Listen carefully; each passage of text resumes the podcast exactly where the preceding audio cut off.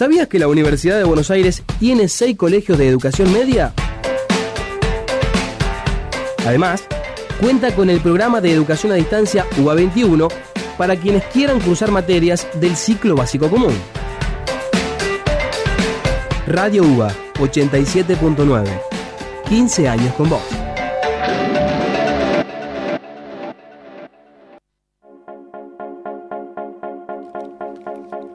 10 de la mañana, 10 minutos. Y seguimos en la radio de la Universidad de Buenos Aires. Hasta las 12 te hacemos compañía con buena música y toda la información. Y ahora estamos comunicados con Gabriela Bresán. Ella es conductora del programa de APUA, el Sindicato de los Trabajadores y las Trabajadoras No Docentes de la Universidad de Buenos Aires. Buenos días, Gabriela, ¿cómo estás? Hola, Lu, ¿cómo estás? Qué lindo escucharte. Tanto tiempo, Gaby. Tanto tiempo, sí, tal cual. Bueno, por suerte tenemos este espacio para compartir las novedades del sindicato y esperamos que en algún momento podamos volver a la radio y compartir lo que tanto amamos, eh, que es hacer juntos eh, el programa. Sí, Gaby, ojalá así sea. Bueno, contanos las novedades. Mira, tenemos muchas novedades. En este caso, una novedad solidaria para arrancar tiene que ver con el lanzamiento de la séptima cruzada. Esto ocurrió el miércoles, es algo que recién comienza y va a durar varios meses. Eh, hace siete años que se hacen las cruzadas solidarias desde APUBA, que son organizadas por la Secretaría de Acción Social, que conduce Marcos Prol. Eh, desde el comienzo esto se hace junto a tu secretaría, eh, y con los años se ha sumado a DUBA esta propuesta, así que somos toda la UBA buscando ayudar al otro, eh, ayudar al que más necesita y sobre todo en este contexto tan desfavorable. Eh, lo cierto es que Acción Social trabaja fuertemente con las comisiones internas no docentes, que son de alguna forma el espíritu de, de la movida.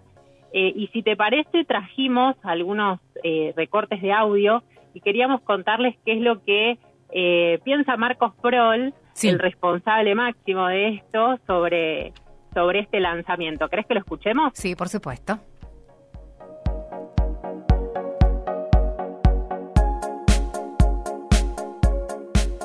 Hola, ¿qué tal a todas y a todos? Hacemos el lanzamiento de la séptima Cruzada Solidaria de la UBA, sumando una sonrisa. Una actividad coordinada por la Secretaría de Acción Social y cada comisión interna de nuestro gremio. Es así que todo lo recibido este año será entregado a cada comisión interna para que ellas después dispongan dónde debe entregarse, ya sea comedores, merenderos, clubes sociales, asilos, etc. Así que gracias por trabajar un año más juntos, sumando una sonrisa. Muchísimas gracias, un abrazo a todas y a todos. Gabriela. Bueno, ahí lo escuchábamos a Marcos Prol contando el espíritu de esta cruzada solidaria. Eh, ya se empieza a recolectar calzado, ropa de cama, eh, también ropa de abrigo. Y otra de las propuestas tiene que ver con eh, colaborar tejiendo cuadraditos de 20 centímetros por 20 centímetros que se van a unir para hacer mantas y también poder dar abrigo. Siempre el, espíritu de esto fue colaborar con los que menos tienen. Ya en otro, en, cuando inició la cruzada, la primera se había colaborado con un comedor, luego con una comunidad mapuche, eh, con pueblos que han sufrido inundaciones, catástrofes. Bueno, cada vez la cruzada va cambiando en función de, las necesidades y en este caso eh, se va a trabajar con comedores y espacios más necesitados a través de las comisiones internas. Lo que es importante destacar es que hoy la pandemia restringe la circulación, ni hablar después de, los anuncios que escuchamos ayer, así que quienes eh, no puedan acercarse a donar específicamente y necesiten que desde Acción Social se pase por el domicilio a buscar las cosas, no hay ningún problema. Se comunican con la Secretaría de Acción Social y ellos tienen eh, un gran equipo de trabajo como para poder acercarse y buscar lo que cada uno y cada una pueda donar. Ah, perfecto.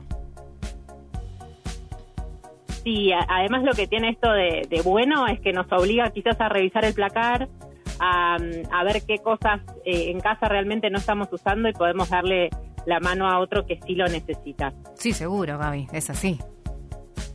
es así, es así.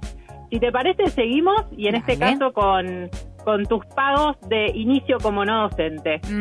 sí. Eh, en este caso estamos hablando del Instituto Lanari. Em, durante esta semana hicimos una nota muy interesante con em, trabajadores no docentes del Instituto Lanari eh, para hablar un poco de eh, cómo atraviesa esta segunda ola de, de COVID-19. Sí y tener la mirada desde quienes trabajan todos los días dándole batalla al virus. Eh, hablamos con dos doctores que eh, también son parte de la comisión interna y que tienen roles muy importantes. Estamos hablando de Javier Melamud, que es jefe de guardia, y Rodolfo López, que es coordinador de terapia intensiva.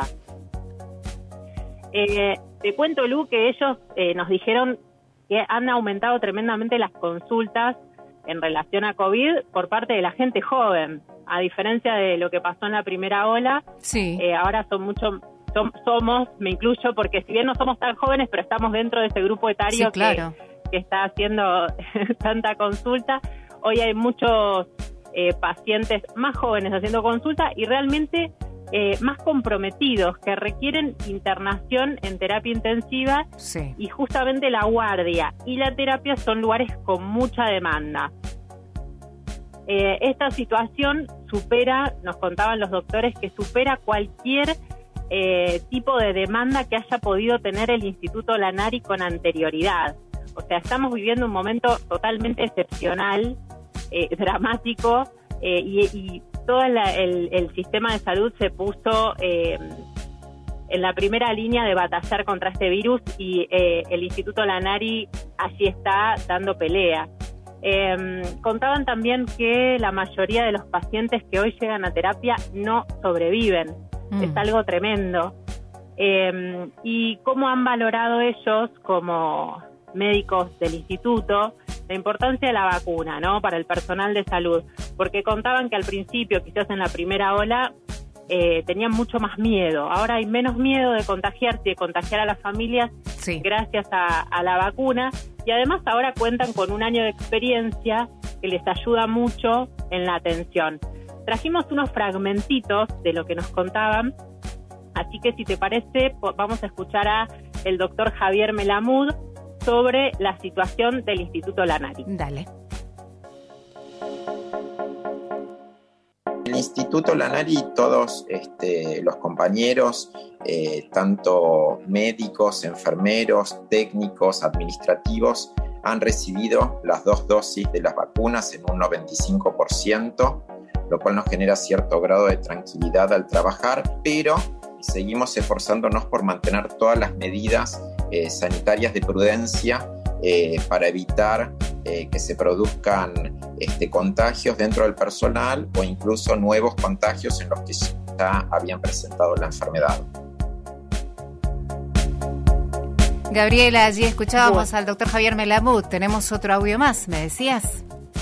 Y otro, otro audio más donde nos cuenta sobre esta doble función que, cumplen ellos como profesionales de la salud y a la vez integrantes de la comisión interna. Perfecto.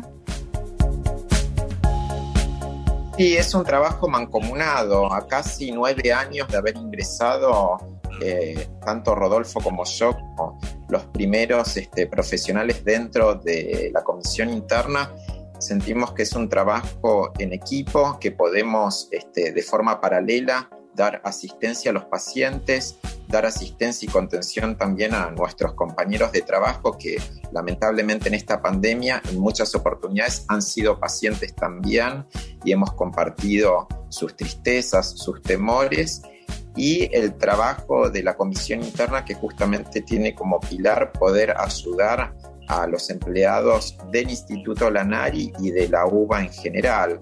Entonces, este, tratamos de tener eh, esa, ese doble trabajo constante que nos eh, insume la misma cantidad de tiempo eh, y que es muy placentero. Gabriela. Bueno, ahí lo escuchábamos al doctor Javier Melamud y también hablamos con el doctor Rodolfo López.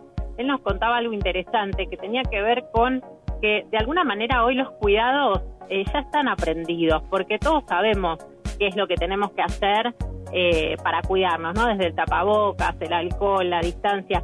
El problema acá es, eh, contaba el doctor Rodolfo López, es gestionar el, el hartazgo, ¿no? Hay que trabajar mucho en esta gestión emocional para lograr que las medidas se cumplan. Así que también hablaban de la importancia de eh, gestionar el hartazgo y no intoxicarse con la información que muchas veces eh, daña la salud mental.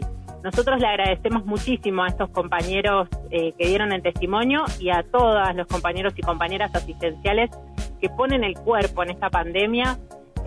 nosotros desde nuestro lugar, la verdad que con tanta cantidad de contagios diarios, lo menos que podemos hacer es circular poco, cumplir con, con las medidas que se nos piden y eh, acompañar a este personal de salud que pone el cuerpo protegiéndonos, cuidándonos eh, en este momento tan complejo.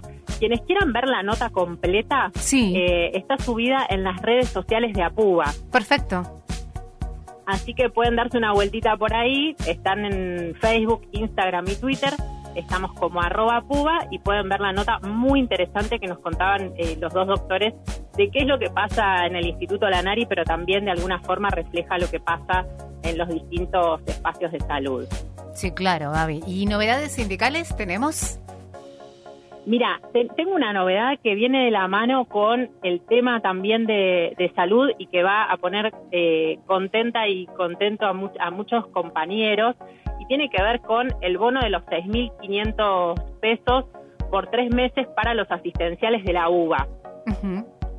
Eh, ¿Te acordás que desde el gobierno se venía hablando de este pago de 6.500 pesos para el personal de salud? Eh, se estaba trabajando, que estaba trabajando tanto en la pandemia, ¿no?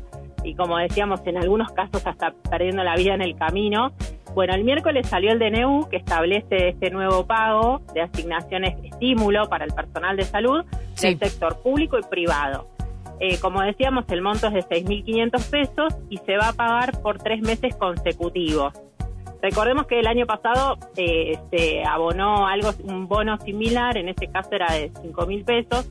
Bueno, el decreto actual lo que dice es que la asignación es de carácter no remunerativo y no va a poder ser eh, pasible de deducciones o retenciones y que es importante eh, rescatar el, reconocimiento no a la calidad, al empeño, a la dedicación de estos trabajadores y trabajadoras.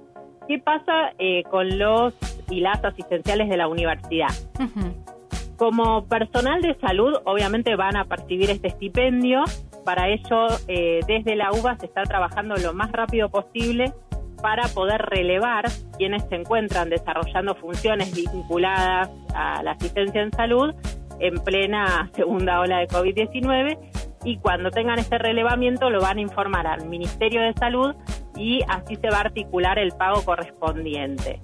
Cuando se empiecen a realizar los pagos, nosotros los vamos a informar a través de este medio. Sí. Pero vale destacar que este pago no es que se realiza desde la universidad, sino que es desde ANSES. La buena noticia es que el decreto fue firmado y que las y los no docentes asistenciales de la UBA, vamos, eh, vamos no, me estoy incluyendo eh, mal, van a eh, poder recibir este beneficio. Perfecto, Gabriel. ¿Alguna otra novedad que tengamos que saber desde el gremio? Mira, les, les contamos algo más para irnos con un tema en este momento que estamos todos, la verdad, preocupados. Ahora vamos a estar nueve días mucho más encerrados y y que lo que uno escucha no, no son los temas más alegres, nos vamos con un tema un poco más arriba, sí. con un tema verde y tiene que ver con una propuesta de la Secretaría Ecoapuba, que es la Secretaría de Ambiente y Desarrollo Sustentable del sindicato, que junto con eh, tu secretaría realiza el programa 200 años, 200 árboles, sí. donde se puede, se puede amadrinar o apadrinar un árbol autóctono. Así que te invito, Lu, a que, a que seas madrina de una especie nativa. Yo estuve esta semana retirando mi, mi bebito tala, en mi caso me tocó cuidar un tala, sí. y la idea es amadrinar estos árboles, apadrinarlos, para que en un año, cuando ya estén más fuertes y más crecidos, puedan ser plantados en el ámbito de la universidad en función del, claro, del bicentenario, por eso estos 200 árboles. Ah, mira vos, o sea que te lo llevas a tu casa y lo cuidas por un año y después se plantan en donde la universidad lo, lo disponga. Claro, tal cual. O sea, hoy por hoy es un brotecito, es un bebé, así que tenés que cuidarlo por un año, esa es la responsabilidad de, la madrina o el padrino. Sí. Eh, lo cuidas por un año, cuando ya esté más fuerte se va a plantar en, algún ámbito de la uva eh, y con esta idea de que sean especies nativas. Eh, así que bueno, y, de devolverle un poco a la tierra lo que la tierra nos da. Exacto. Así que quienes quieran nos escriben a las redes sociales a PUBA, a Ecuapuba o a tu secretaría y pueden formar parte. Gabriela, muchísimas gracias por esta comunicación con el programa y con la radio de la Universidad de Buenos Aires. Gracias a vos, un gusto enorme escucharte.